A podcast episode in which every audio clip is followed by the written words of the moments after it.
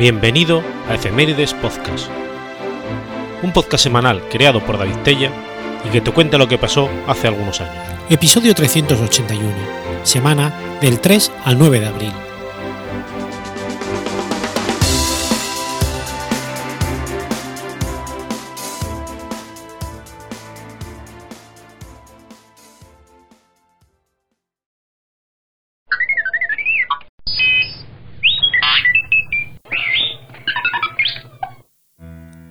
3 de abril de 1871.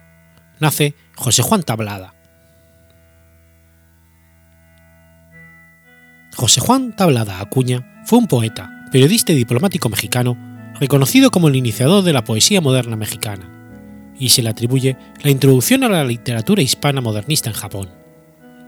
En sus escritos hizo uso indiscriminado de metáforas, como luego lo harían los ultraístas Además, escribió caligramas al mismo tiempo que Guillaume Apollinaire. Estudió el arte hispanoamericano, el precolombino y el arte contemporáneo. Influyó y apoyó a artistas como Ramón López Valerde, José Clemente Orozco y Diego Rivera, entre otros.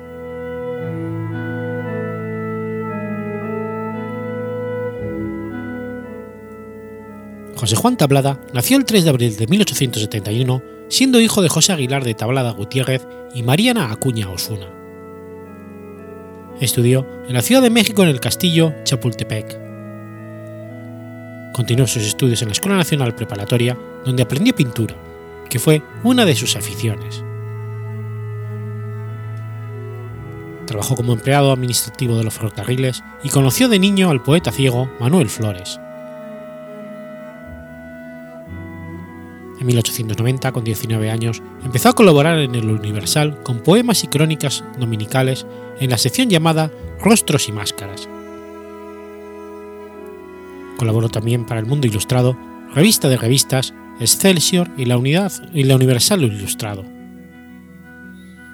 Trabajó también para periódicos de Caracas, Bogotá, La Habana y Nueva York. Escribió para revistas literarias como la Revista Azul, la Revista Moderna, La Falange y El Maestro.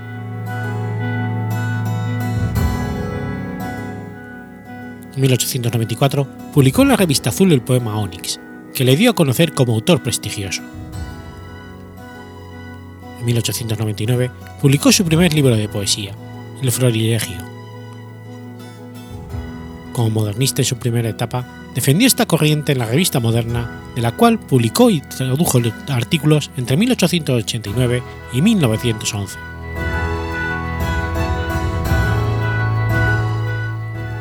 Intervino en la política y llegó a ocupar puestos diplomáticos en Japón, Francia y Ecuador.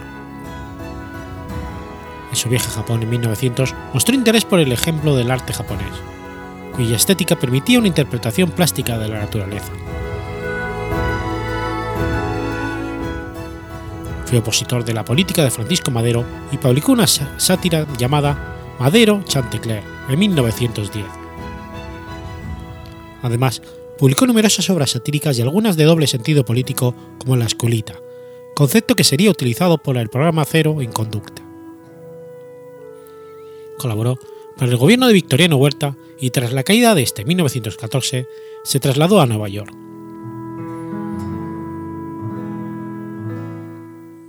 En 1918, el presidente venustiano Carranza lo nombró secretario de Servicio Exterior. Por tal motivo, se mudó a Caracas donde realizó una labor cultural, impartiendo conferencias y realizando publicaciones. En 1920 se traslada a Quito, pero decidió renunciar a su puesto diplomático por no adaptarse a la altura sobre el nivel del mar de la ciudad. Tras una breve estancia en la Ciudad de México, regresó a Nueva York y fundó la Librería de los Latinos. Durante un breve regreso a la Ciudad de México entre el 22 y el 23, un grupo de escritores lo nombró poeta representativo de la juventud. En 1935 regresa a México y vive en Cuernavaca. En 1941 fue nombrado miembro de número de la Academia Mexicana de la Lengua para ocupar el sillón octavo. A mediados de 1945 regresa a Nueva York siendo vicecónsul, pero muere el 2 de agosto del mismo año la Academia Mexicana gestionó el traslado de sus restos mortales, los cuales fueron sepultados en la Rotonda de las Personas Ilustres. La cercanía de Tablada con las artes plásticas influyó en su producción, debido a sus populares caligramas que le consideran uno de los principales poetas vanguardistas.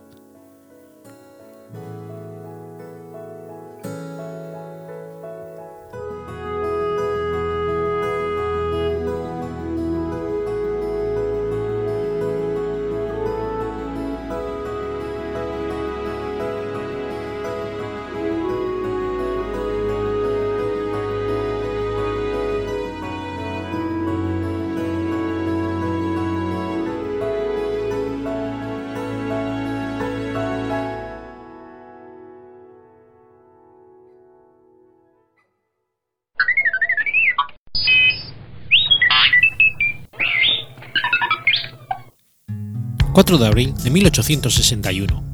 Muere John McLean. John McLean fue un político y abogado estadounidense que fue juez asociado de la Corte Suprema de los Estados Unidos. McLean nació el 11 de marzo de 1785 en el condado de Morris, en el estado de Nueva Jersey, y era hijo de Fergus McLean y Sofía Barkhoff.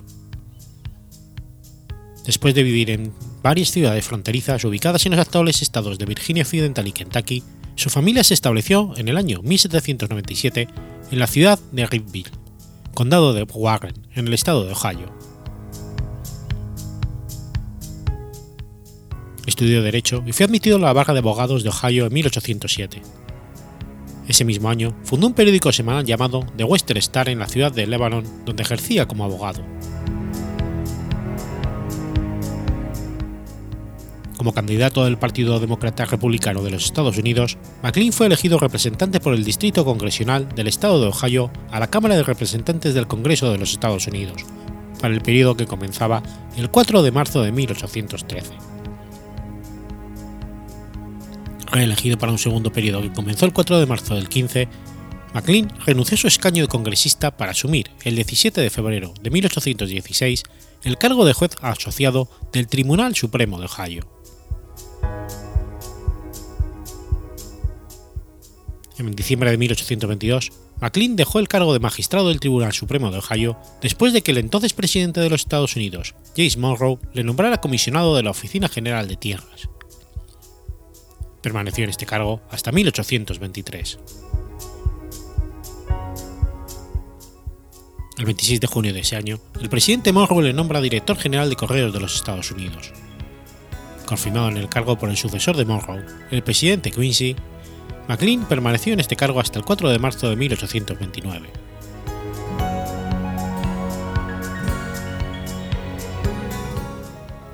El rival político y sucesor de Quincy Adams, el presidente Andrew Jackson, nominó a McLean para un cargo que estaba vacante de juez asociado de la Corte Suprema el 6 de marzo de 1829.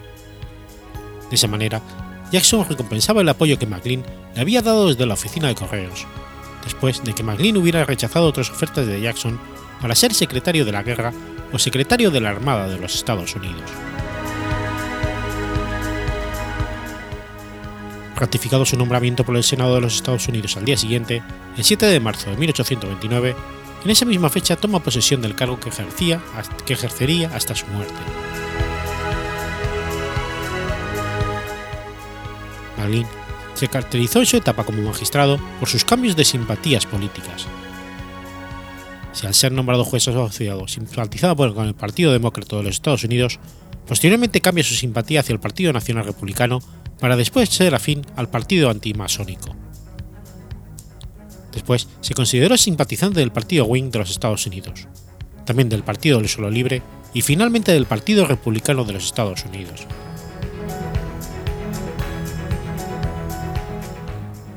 Presidente John Tyler le ofrece el cargo de secretario de guerra, pero McLean lo rechaza y continúa en la, Corte Suprema.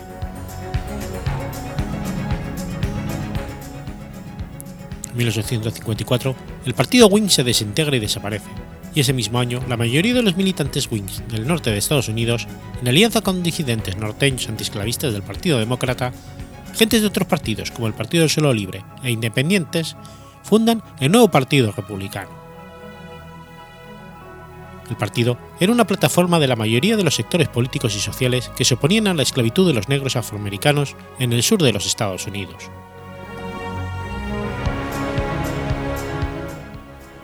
En el año 1856, el Partido Republicano participaba por primera vez en unas elecciones presidenciales, y para escoger a sus candidatos a presidente y vicepresidente y decidir la plataforma electoral, se reunió en la ciudad de Filadelfia la primera convención nacional del Partido Republicano. Debido a sus conocidas posiciones en contra de la extensión de la esclavitud a otros territorios incorporados a los Estados Unidos, John McLean fue nominado como aspirante a la candidatura presidencial en la Convención Nacional Republicana.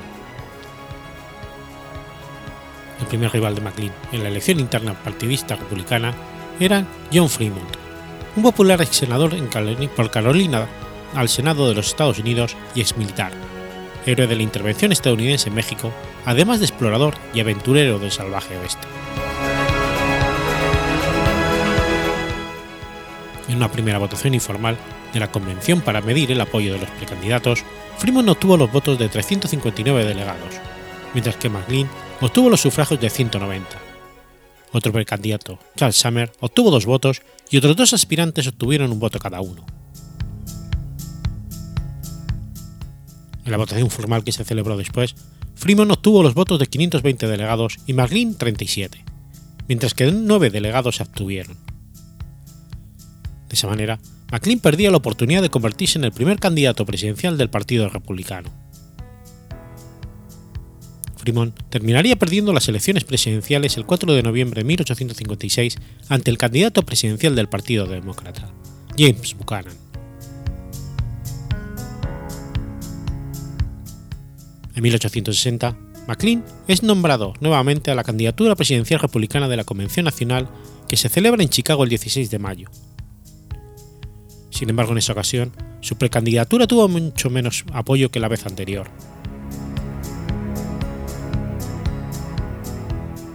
Al final, el ganador de la candidatura fue Abraham Lincoln, que se convertiría en el primer presidente republicano de la historia de los Estados Unidos.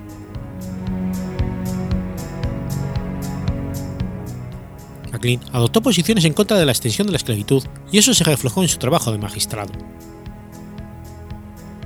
La polémica sentencia de la Corte Suprema de los Estados Unidos, en el caso de un antiguo esclavo negro demandando su libertad por haber sido llevado durante, un tiempo a un territorio donde estaba prohibida la esclavitud, tiene tal importancia que muchos la consideran la mecha que encendió la futura guerra civil en el país. La sentencia, redactada por el entonces presidente de la Corte Suprema de los Estados Unidos, Roger Taney, era extremadamente favorable a los intereses de los esclavistas y por eso indignó a los abolicionistas. La sentencia declaraba que las personas de ascendencia africana jamás podrían ser consideradas ciudadanos de los Estados Unidos, ya que pertenecían a una raza inferior que nunca podría relacionarse socialmente con las personas de raza blanca. Además, negaba el poder del Congreso de los Estados Unidos para prohibir la esclavitud en los territorios incorporados, y, dictaminaba los blancos no podían ser privados de la propiedad de sus esclavos sino por un proceso legal, como pasaba con cualquier inmueble. Al permitir entonces que un propietario de esclavos pudiera conservar la propiedad sobre ellos, aunque los llevara a estados o territorios libres, la sentencia legalizaba en la práctica la esclavitud en todo el país, algo inaceptable para la opinión pública norteña.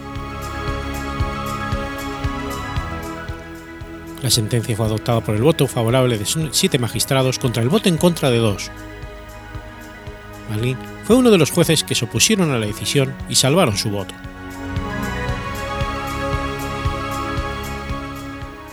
Los argumentos de sus votos salvados McLean y el otro juez disidente criticaron a la Corte por socavar sin razón el compromiso de Missouri y pusieron en duda la supuesta inconstitucionalidad de la competencia del Congreso para prohibir la esclavitud en los territorios, recordando que el Congreso de la Confederación había aprobado la Ordenanza Noroeste, una ley que organizaba el territorio noroeste y que había prohibido la esclavitud en dicho territorio.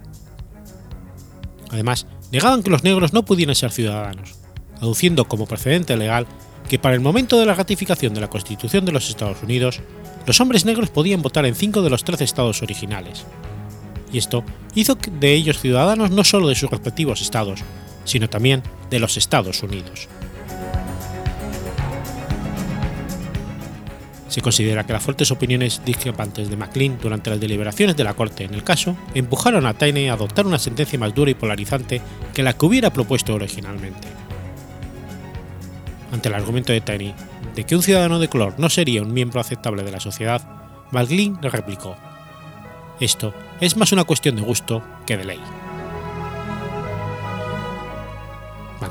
Murió el 4 de abril de 1861 en Cincinnati, Ohio y está enterrado en el cementerio Spring Grove de esta ciudad.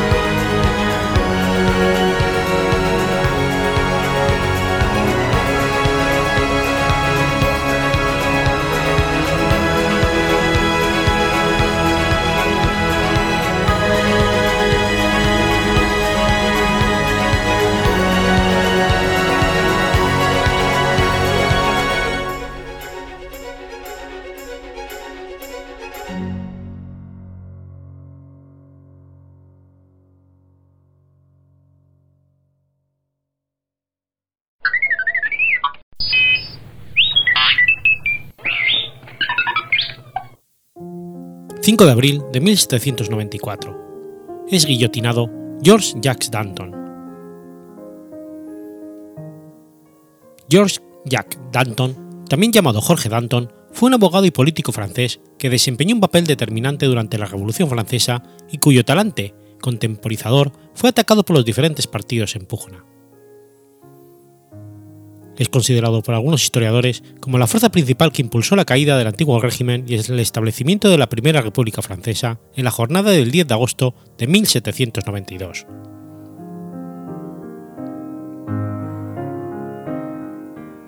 Nació en Arcy-sur-Aube, en Champaña, como uno de los grandes hijos de un fiscal respetado, pero no rico. Siendo pequeño, fue corneado por un toro mientras, según la antigua costumbre de la región, era amamantado por una vaca. Después resultó arrollado por una piara de cerdos y sufrió la viruela, todo lo cual le dejaría marcas y cicatrices en el rostro. Estudia Derecho en la Facultad de Reims y tras licenciarse se inscribe en un despacho de abogados en París. Más que el buffet, frecuenta los cafés, lo que le sirve para conocer a varios futuros revolucionarios, Camille Desmoulins y Marat entre otros, así como su futura esposa, Antoniette Gabrielle Charpentier. Antoinette era hija de un próspero propietario de un café muy respetable y su dote permitiría a Danton comprar el cargo de abogado en el Consejo del Rey en 1787. El matrimonio se celebró el 14 de junio de ese año. Tuvieron cuatro hijos de los que sobrevivieron dos, Antoine y François George Danton. Ella murió dando luz al cuarto, nacido muerto. Cuando comenzó la Revolución Francesa en 1789, se introdujo en la política con entusiasmo y pasó a ser la vanguardia del radicalismo parisino. Sus discursos a menudo eran intensos, pero solía actuar con cautela pese a ser una persona generosa, amable y de gran flexibilidad ideológica, recayeron grandes sospechas de que aceptaba sobornos de los monárquicos. En julio de 1790 fundó la Sociedad de los Derechos del Hombre y del Ciudadano, más conocido por el Club de los Cordeliers.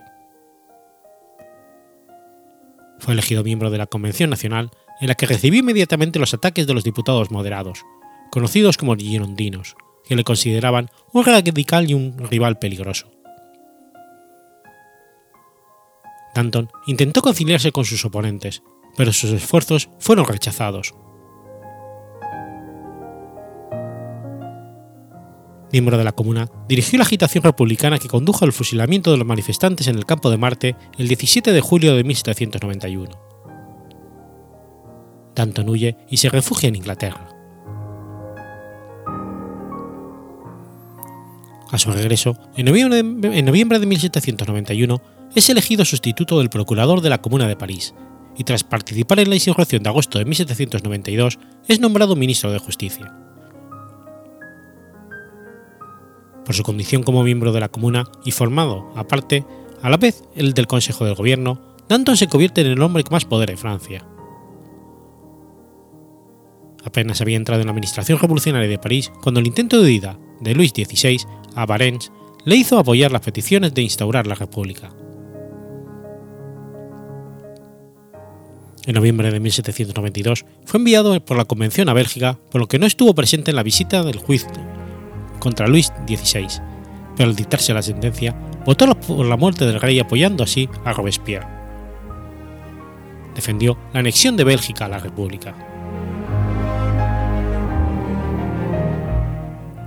Como presidente de la Sociedad de los Derechos del Hombre y el Ciudadano, el Club de los Cordeliers, y por sus capacidades como orador, va ganando una gran popularidad. En enero de 1793, vota a favor de la ejecución de Luis XVI, pese a que anteriormente había propuesto el destierro. En marzo, participa en la creación del Tribunal Revolucionario, que preside desde, desde julio el propio Danton. En abril, entra en el Comité de Salvación Pública, órgano ejecutivo de la Primera República Francesa.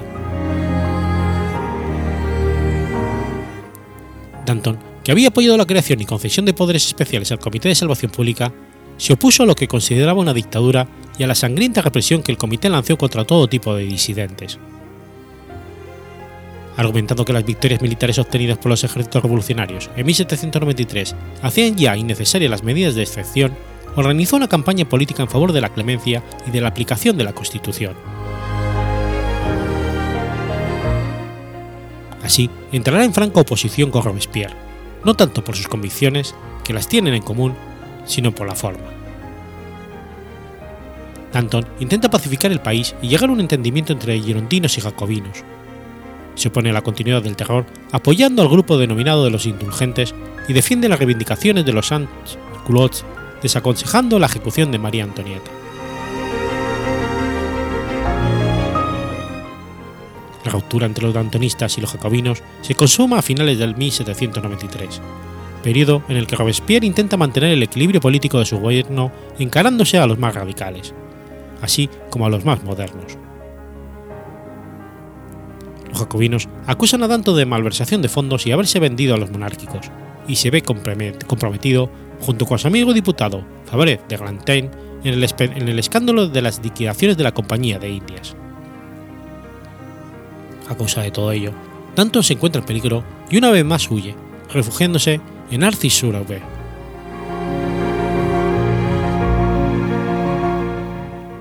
El 30 de marzo de 1794, 15 días después de la ejecución de los herbristas, Danton, Desmoulins y Fabré son arrestados bajo la acusación de ser enemigos de la República, según la denuncia llevada a cabo por Saint-Just. Es condenado a muerte y guillotinado el 5 de abril de 1794. Sus últimas palabras fueron: no os olvidéis, sobre todo no olvidéis de mostrar mi cabeza al pueblo, merece la pena. También alcanzó a decir, de lo único que me arrepiento es irme antes que esa rata de Robespierre.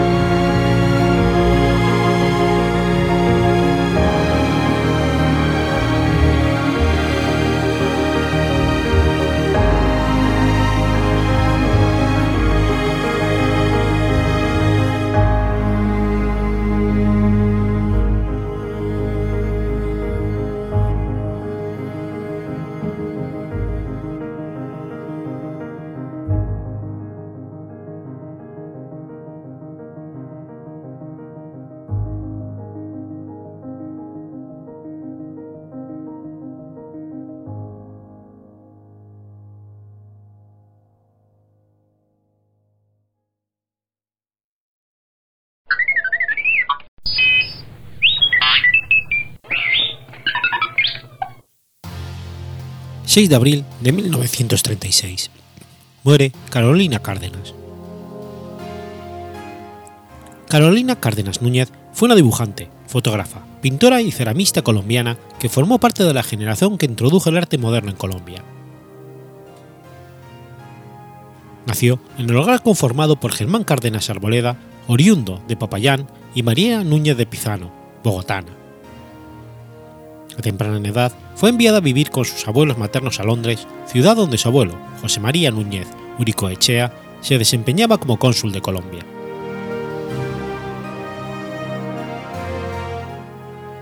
Tras realizar sus estudios básicos en Londres, regresa a Bogotá. En 1928 ingresa en la Escuela de Bellas Artes, dirigida por Roberto Pizano. Fue en estos años de estudio que el artista incursionó en el concurso estudiantil y empezó a ser reconocida por sus dibujos. Esto en una época en la que se respiraba un aire de modernidad y desarrollo en Colombia. La capital colombiana vivía la modernización del transporte y las telecomunicaciones, la llegada del tranvía eléctrico, el cine, los automóviles, la iluminación, la presencia de las primeras compañías teatrales, los inicios de la publicidad y el diseño gráfico. Carolina posó para varios artistas de su tiempo, entre ellos el profesor Francisco Antonio Cano, que llevó, para la posteridad, tres magníficos retratos al óleo de la joven artista, dos que forman parte de las colecciones del Museo Nacional de Colombia y un óleo que se conserva en la familia de su esposo. Junto a varios compañeros de la Escuela de Bellas Artes de Bogotá, trabajó algunos dibujos y bocetos con modernos conceptos artísticos. Su atracción por las artes consideradas menores le atribuyó al artista una beca de estudios en España con el fin de pulir sus conocimientos de artes decorativas. Sin embargo, debido a su muerte, nunca pudo realizar este viaje.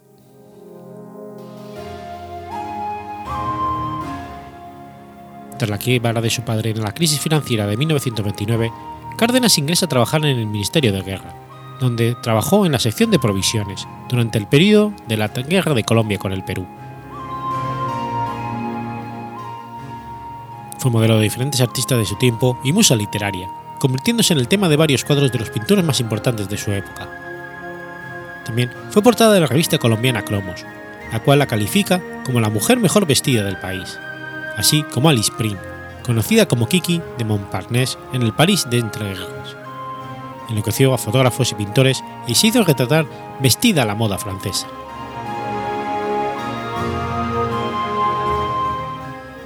Contrajo matrimonio en Bogotá en 1932 con Jaime Jaramillo Arago, reconocido médico colombiano, que ocupó altos cargos públicos, entre ellos el de Ministerio de Educación, rector de la Universidad Nacional de Colombia y director del Hospital San Juan de Dios y en varias oportunidades representó al país como embajador de Colombia durante la Segunda Guerra Mundial en distintos países europeos.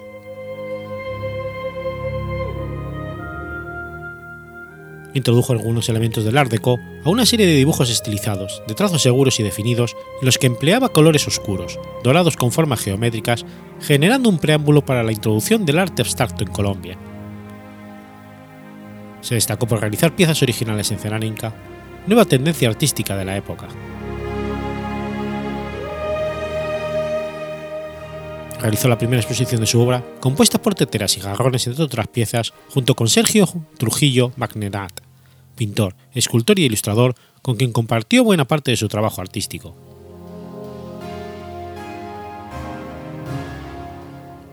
Su obra fue exhibida en la exposición Colombia en el umbral de la modernidad, realizada en el Museo de Arte Moderno de Bogotá, en 1997, así como una exposición conmemorativa conformada por 33 dibujos en el Gabinete de Dibujo y Arte Gráficas del Museo Nacional de Colombia entre mayo y septiembre del 2005. La crítica de su tiempo se refiere más a la mujer, su belleza física y el diseño de moda. Sin embargo, también se desenvolvió en otros temas como figuras esquemáticas de campesinos, cerámicas y retratos de hombres y personas comunes. El reconocido crítico Álvaro Medina considera y certifica que gracias a una revaluación de su trabajo en marcha desde 1990, se encontraron nuevas virtudes y características formales de su obra que durante las primeras décadas del siglo XX pasaron desapercibidas.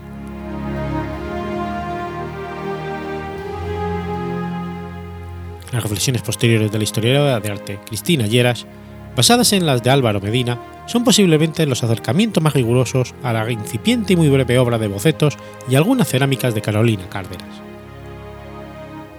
En estas reflexiones se afirma que la obra cerámica de Cárdenas ofrece un acercamiento de las artes menores a las labores manuales desde las bellas artes.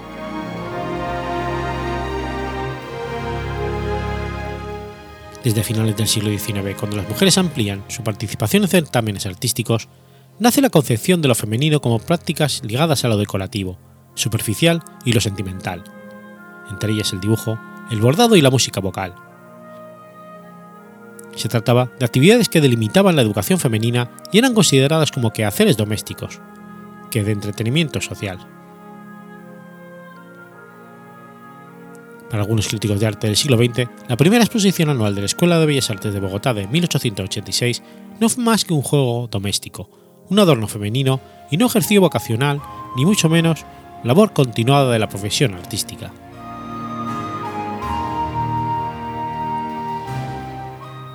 Tras la primera exposición de Cárdenas, se empieza a reconocer el carácter artístico de la cerámica y la incursión de la mujer en medios artísticos variados. El artista exploró las distintas formas de feminidad y se enfrentó a la domesticidad y el rol común de la mujer. De esta manera, por medio del dibujo, habló de la maternidad en un trabajo publicitario que desarrolló para la marca de cigarrillos Pierrot. El artista retrató, de manera esquemática, a una mujer fumando, actividad exclusiva de la esfera privada, llevada a la esfera pública. En una obra que se une con la caricatura, el artista expone una nueva feminidad que critica el modelo autoritario de la mujer como máquina reproductora, negándose a aceptar el rol conservador y tradicional de la mujer en la sociedad y en la familia. En este sentido, Cristina Lleras comenta que el artista incursionó en el ámbito destinado mayoritariamente a lo masculino y le otorga un nuevo significado a las artes decorativas lejos de su concepción como tareas del hogar o educación femenina. Su obra cerámica se compone además por estudios previos conformados por dibujo y escultura, rescatando así numerosos bocetos con composiciones geométricas y abstracciones.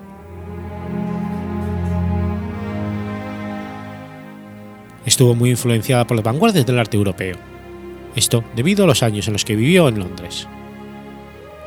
Además, artistas como Piet Mondrian, holandés, así como el Art Deco, fueron fuentes de inspiración y referencias para ella, puesto que le interesaba y reconocía un fuerte potencial en las formas abstractas y orgánicas de la línea. Falleció el día 6 de abril de 1936 a los 33 años en Bogotá a causa de meningitis. Sergio Trujillo Magnenat, pintor y amigo cercano de Cárdenas, realizó una carta de la mujer de que Colombia no reconoció o no logró apreciar. En esta carta Trujillo hace una caracterización íntima de los valores del artista que probablemente debido a su corta vida muchos no conocieron. Además, Trujillo la describe como una mujer misteriosa, discreta, sensible, armónica y crítica, muy difícil de entender. Asimismo, Trujillo describe, de manera emocional, cómo Cárdenas, con una mirada sensible, logró plasmar de manera artística en sus obras las injusticias y el dolor con la sensibilidad única que siempre la caracterizaba.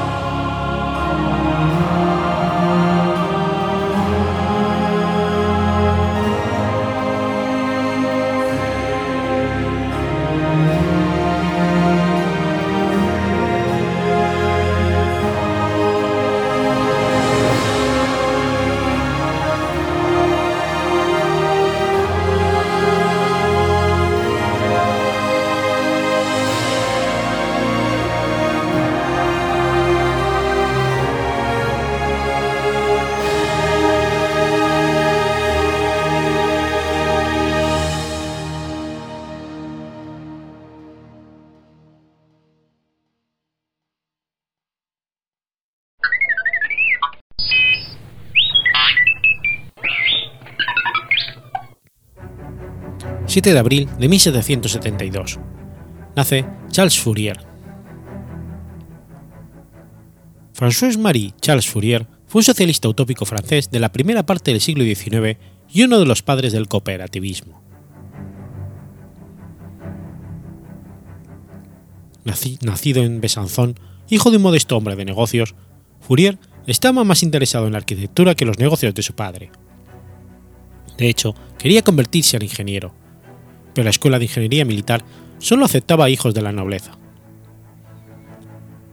Fourier más tarde se alegró de no haber elegido ingeniería, porque según él le hubiera consumido mucho tiempo y le hubiera distraído de su verdadero deseo, ayudar a la humanidad. En julio de 1781, tras la muerte de su padre, Fourier recibe dos quintas partes de su fortuna evaluada en más de 200.000 francos. Esta repentina riqueza le permite la libertad de viajar a través de Europa a placer. En 1791 se muda de Besançon a Lyon, donde trabaja para el mercader Busquet. Los viajes de Fourier lo llevan también a París, donde trabaja como jefe de la oficina de estadísticas por unos meses. Fourier no estaba conforme con viajar para beneficio de otros. Con el deseo de obtener conocimientos en todo lo que pudiese, Fourier a menudo cambiaría de empleo y residencia para poder experimentar nuevas cosas. Entre 1791 y 1816 trabajó en París, Rouen, Lyon, Marsella y Burdeos. Como viajante de negocios y agente de correo, no disponía de tiempo para sus investigaciones. Se queja de servir de la picardía de los mercaderes y la estupefacción de las tareas engañosas y degradantes. Su modesta herencia lo convierte en escritor. Para sus pensamientos tendría tres fuentes principales, la gente que conoció como viajante de negocios, los periódicos y la introspección. Su primer libro se publicó en 1808. En abril de 1834, Fourier se muda al apartamento de París donde moriría tiempo después. Fourier parte de una crítica a las posiciones que justifican y perpetúan el sufrimiento humano, como es el caso del cristianismo, el conservadurismo y el nihilismo. Así pues, en el cristianismo está la imagen del pecado original. Fourier encarna un singular momento del pensamiento occidental. Lleva la crítica de la religión, elaborada por el movimiento filosófico, hasta conseguir últimas y lógicas, hasta el rechazo de la moral familiar y de la jerarquía social tradicional y todo ello en un momento en que la reacción, por revolucionaria, estaba en todo su apogeo, e iba a frenar por mucho tiempo buena parte de las conquistas intelectuales del siglo XVIII. En esta línea argumentativa ubicaba la palabra civilización al cual siempre usaba en forma peyorativa. Denunciaba la civilización como la forma social contemporánea que había de superar. De esta forma, Fourier trascendía el economicismo de gran parte del pensamiento socialista de ese entonces y posterior. Así pues, no solo criticaba las estructuras económicas del capitalismo, sino la moral interna de la sociedad contemporánea y las costumbres. Debido a que rechazaba esta moral pesimista y enfocada en el dolor, proponía una enfocada en la felicidad, en la cual se entendía la felicidad como satisfacción de los sentidos y placer. Todo esto iba contra lo que él llamaba masoquismo mental. Así pues, algo que fue blanco fundamental de su crítica fue la estructura de familia nuclear promocionada por el cristianismo, las comunidades campesinas y el capitalismo de ese entonces. Decía que esa estructura era al mismo, al mismo tiempo absurda y económicamente absurdamente pasional. Lo primero era porque la unidad económica de la familia no puede por sí sola proveer para la sustentación de todos los envueltos en ella y se necesita una mayor cooperación entre un mayor número de personas, así como el trabajo cooperativo de un mayor número de personas que se desperdicia a veces en el trabajo familiar de parcelas pequeñas. Lo segundo era porque Fournier era el que decía que el vivir con la misma gente toda la vida, todo el tiempo, y peor en el caso de la pareja, el mantener una relación amorosa sexual con la misma persona toda la vida, condenaba a los envueltos en ella a la monotonía y el aburrimiento, así como el conformismo y evitaba un mayor desarrollo de la personalidad que hubiera sido posible en relación con más múltiples de diversa duración. De esta forma, la sociedad tendría una muy clara base de hipocresía o una estructura básicamente hipócrita. Esto debido a que se tiene una constante contradicción entre palabras y acciones, así como entre deberes y aspiraciones. Así pues, en realidad, los individuos desean la realización de los deseos, pero se reprimen y recurren a la moral para justificarse y reprimir a los que sí quieren perseguir sus deseos, o como diría Fourier, pasiones.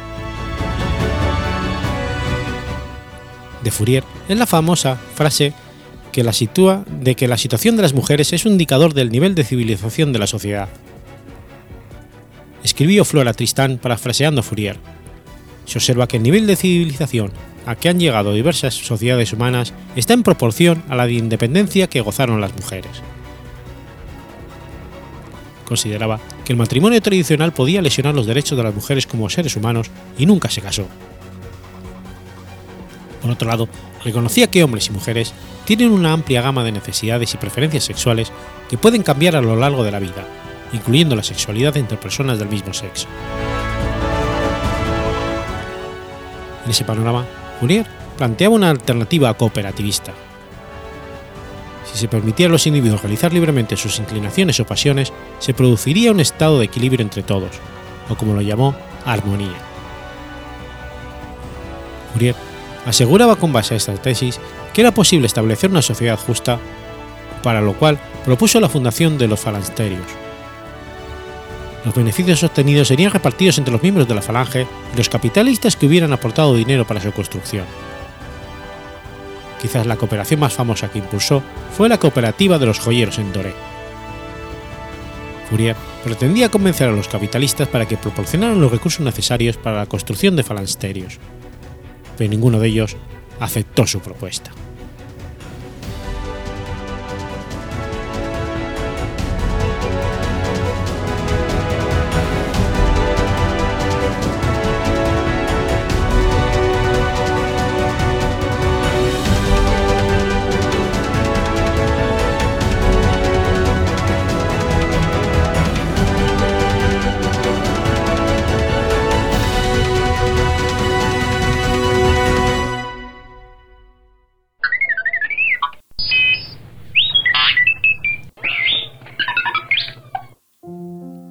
8 de abril de 1898.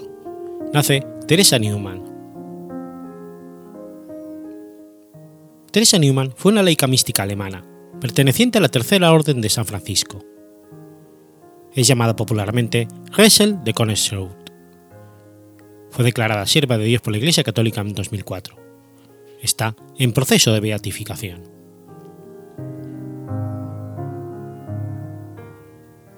Hija primogénita de la familia de un sastre, tuvo diez hermanos. Trabajó de joven de criada en una granja. El 10 de marzo de 1918, Teresa Newman quedó casi paralítica después de caerse de un taburete mientras se ocupaba de apagar un fuego en el granero de su tío. Sufrió más caídas y lesiones durante este periodo. Después de una caída particular, afirmó haber perdido gran parte de la vista en 1919, quedó completamente ciega. Postrada en cama y en razón de su inmovilidad, desarrolló llagas horribles que a veces dejaban el hueso expuesto.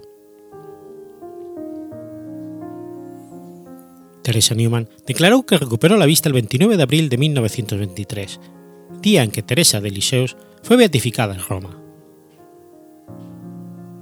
Teresa Newman le había estado rezando novenas antes de ese día el 17 de mayo de 1925, Teresa de Lisieux fue canonizada por la Iglesia Católica. Teresa Niemann dijo que experimentó un llamado de la santa que la curó de su paraplegia y las llagas derivadas de haber guardado cama mucho tiempo.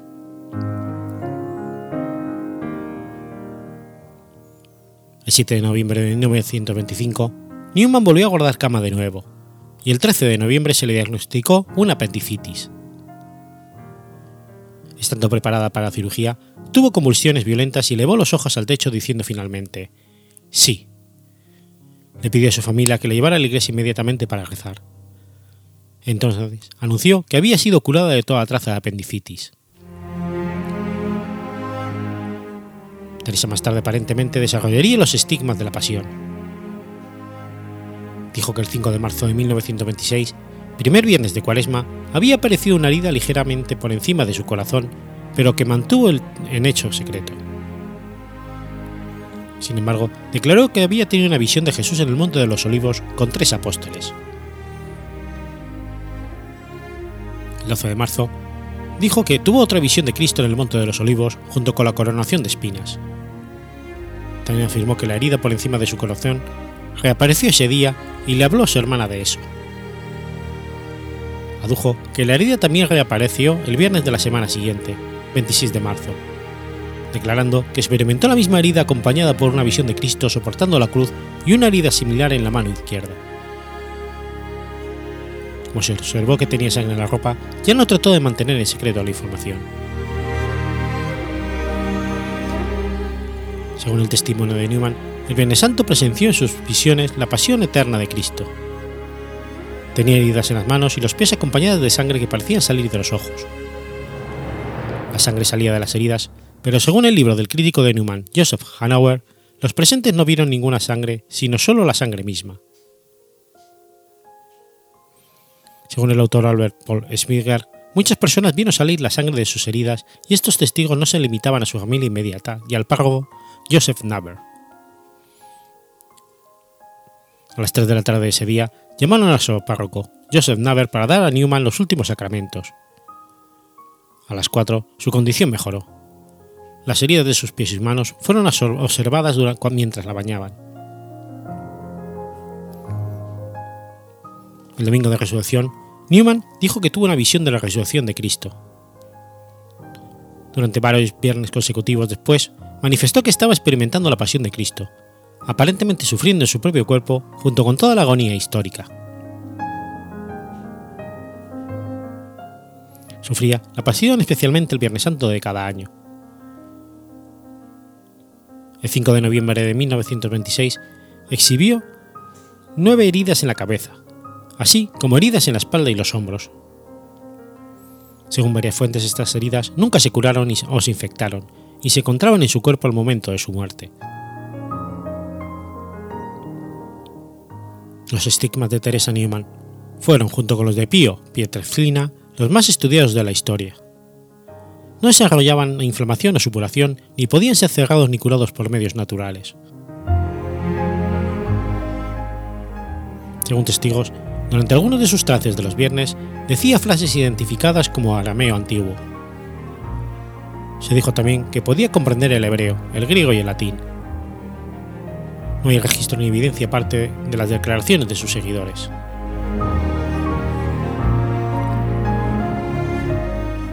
Desde 1922 hasta su muerte en 1962, Teresa Newman no consumió comida aparte de la Eucaristía y dijo que no bebió agua desde 1926 lo que siguió hasta su muerte. El caso fue evaluado en diferentes momentos por distintas personalidades, de todo lo cual quedó abundante constancia. Este caso no es el único en la historia del misticismo, pues otras personalidades místicas experimentaron el mismo fenómeno. Entre otros, el ayuno fue evaluado por el cura de Ratisbona, en julio de 1927, un médico y cuatro enfermeras franciscanas la vigilaron durante 24 horas al día durante un periodo de dos semanas. Confirmaron que no había comido nada excepto una hostia consagrada un día y no padeció efectos adversos, pérdida de peso ni deshidratación. Durante el Tercer Reich, Teresa Neumann fue el blanco del ridículo y difamación, ya que los nazis conocían sus discrepantes puntos de vista y temían su creciente popularidad, fue vigilada por la Gestapo.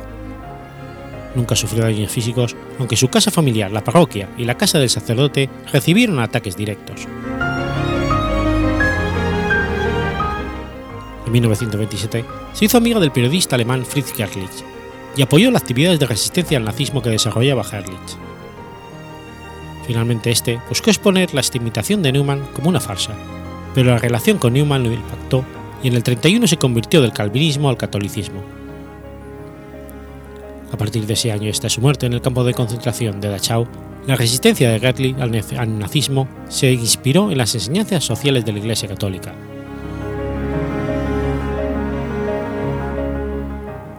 Paramahansa Yogananda visitó a Teresa Newman y escribió sobre su caso en el libro Autobiografía de un yogi, publicada en el 46. Le dedicó un capítulo entero. Teresa Newman, la estigmatizada católica de Baviera, que relata una descripción de primera mano de uno de sus trances en la Pasión de Viernes Santo.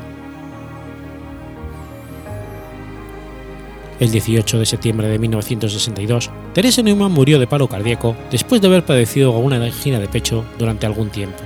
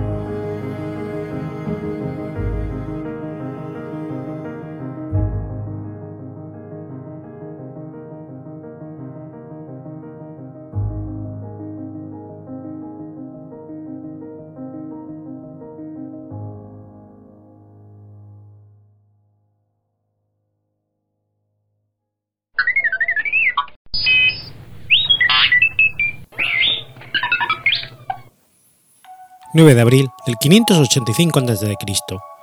Muere Jinmu Tenno. Jinmu Tenno fue el fundador de Japón y el primer emperador de Japón según la orden tradicional de sucesión. Debido a que su biografía fue escrita como fuente primaria en el Kojiki y en el Nihonshoki, crónicas que sirvieron de base literaria para la mitología japonesa y del sintoísmo, religión nativa de Japón, su vida y obras son consideradas legendarias. En ambas obras se explican como sucesos verídicos hechos extraordinarios desde el punto de vista histórico, tales como la creación del cielo y la tierra, la aparición de los kami y la formación del archipiélago japonés. Según estas crónicas, el emperador Jimmu fue descendiente de Amaterasu o Mikami, deidad del sol y gobernante del cielo, considerada una de las kamis más importantes de la mitología japonesa. La genealogía se desglosa de la siguiente manera. Amaterasu tuvo un hijo llamado Ame no Ois Osimoni no Mikoto, y de este tuvo un hijo conocido como Ninigi no Mikoto. Amaterasu decidió enviar a Ninigi al archipiélago japonés con el fin de pacificar el territorio y hacerlo suyo. Cuando este llegó a la isla de Kyushu, se erigió como gobernante, se casó con Konohama, Sakuya, Ime y tuvieron tres hijos, de los cuales destaca Iko no Mikoto, que se casó con Toyatama Ime, hija de Reijin, dios del mar. De la relación entre Ikohodemi y Toyotama nació un hijo llamado Ikonagisa Takeawaya Fukiazu no Mikoto, que fue abandonado por sus padres en el momento de nacer y después criados por Tayamori Hime, hermana menor de su madre. Posteriormente se casarían y tendrían cuatro hijos, entre ellos Kan Yamato y Wareiko no Mikoto, futuro emperador Jimmu. En el momento de su nacimiento ya poseía sabiduría y la capacidad de decidir. A la edad de 15 años fue nombrado heredero al trono y contrajo matrimonio con Airatsu Ime, a que la hizo su consorte. De su matrimonio tuvieron dos hijos, Tajishimi no Mikoto y Kisumimi no Mikoto. Según el Nihonshoki, en el año Kinotera Okion a la edad de 45 años, estando en el palacio de Takechiyo, en la provincia de Yunga, reunió a sus hermanos e hijos y declaró que su antecesor divino, Ninigi, cuando bajó al cielo, hace 1.792.470 años, se encontró con una nación desolada, y con su llegada brindó paz y prosperidad y logró erigirse como gobernante de la región occidental, y que esta paz se había extendido durante los reinados de sus sucesores. No obstante, muchas regiones del archipiélago, sobre todo del este, aún no habían sido pacificadas y estaban fuera del poder imperial de los Amaterasu, que eran gobernados por jefes y dioses locales. por consiguiente en dichas regiones, se producían constantes conflictos territoriales. También declaró que en el este se encontraba el centro del universo, que era una región para establecer una nueva capital y pacificar todo el archipiélago. Todos los hermanos e hijos compartieron su idea y decidieron realizar una expedición naval hacia el este, liderado por Iguareiko.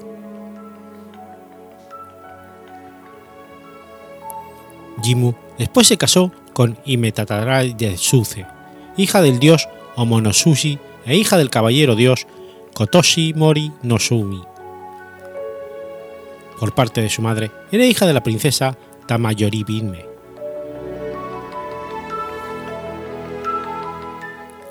Al quinto día del décimo mes, el hermano mayor de Iwareiko, Itsuse no Mikoto, lideró la expedición y se desplazaron en un barco por el canal de Yashu, siendo guiados por el Kunisakami Shinetsushiko. Al llegar a Usa, provincia de Suzuki, fueron recibidos por dos nativos, Isaushiko y Isaushime, que les, que les invitaron a un palacio. Posteriormente avanzaron más al este y en el decimosegundo mes se sentaron en el palacio de Takeri en la provincia de Aki. Tercer mes del año siguiente llegaron a la provincia de Kibi y se establecieron en el palacio de Takashima, donde todos vivieron temporalmente tres años, con el fin de reabastecer provisiones al barco. El segundo mes del año Bogo partieron con una flota de barcos en dirección a la provincia de Naniwa,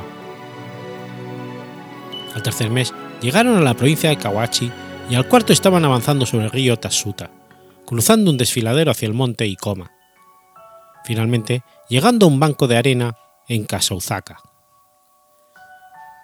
Esta región estaba bajo el control del príncipe Nagoiseniko, quien había reunido a un gran ejército y combatido contra Isue y sus hermanos.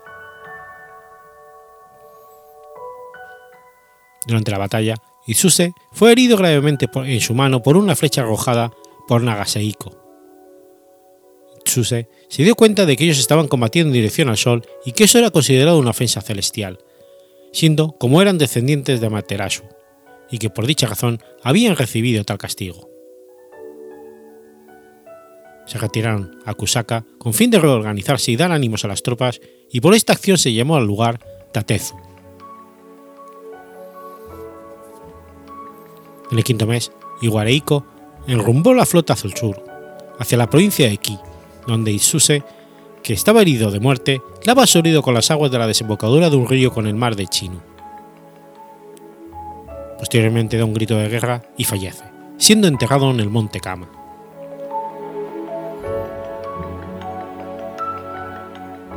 Tras haber subyugado a todas las deidades salvajes y tribus locales de Yamato, en el tercer mes del año Kibi, Iwaberiko declara el fin de las expediciones al este después de seis años, pero que ahora se iba a erigir una vasta y espaciosa capital como el centro del imperio. Por ello eligió un punto al suroeste del monte Unebi, en la planicie de Kashisara, para construir dicho palacio. Aun cuando el castillo todavía no estaba terminado, Iguarebiko se casó con la hija del kami Omo no Nushi, la princesa Aira, y tuvieron dos hijos. La princesa Aira tomó el nombre de Ime Tatara Isuke Yori Ime, una bella doncella hija augusta de los Kami.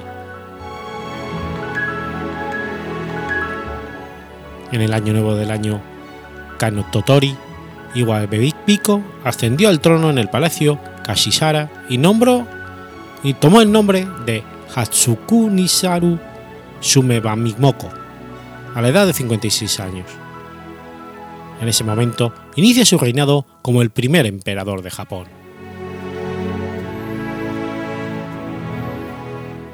Murió en el año 76 de su reinado a la edad de 126 años. Ikoyiki narra que a la muerte de su monarca, su hijo mayor, el príncipe Tagishi, habido de su primera esposa se casó, probablemente a la fuerza, con la segunda esposa de su padre, la emperatriz Isuke Yori. Su intención era eliminar a los jóvenes hijos que ésta había tenido con el difunto monarca y reinar en su lugar.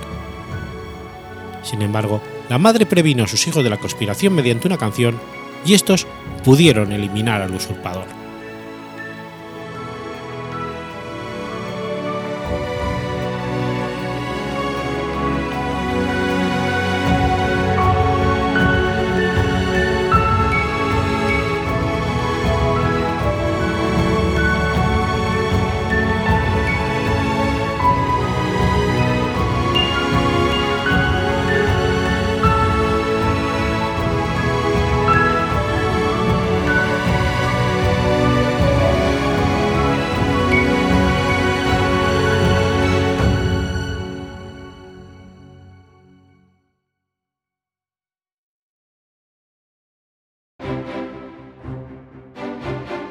Has escuchado Efemérides Podcast. Si quieres ponerte en contacto conmigo, puedes hacerlo por Twitter a la cuenta arroba efemeridespod o mi cuenta personal, arroba telladavid, o por correo electrónico a la dirección efemeridespod.gmail.com. También puedes visitar la página web efemeridespodcast.es. Y recuerda que puedes suscribirte por iTunes y por iBox, y tienes un episodio nuevo cada lunes.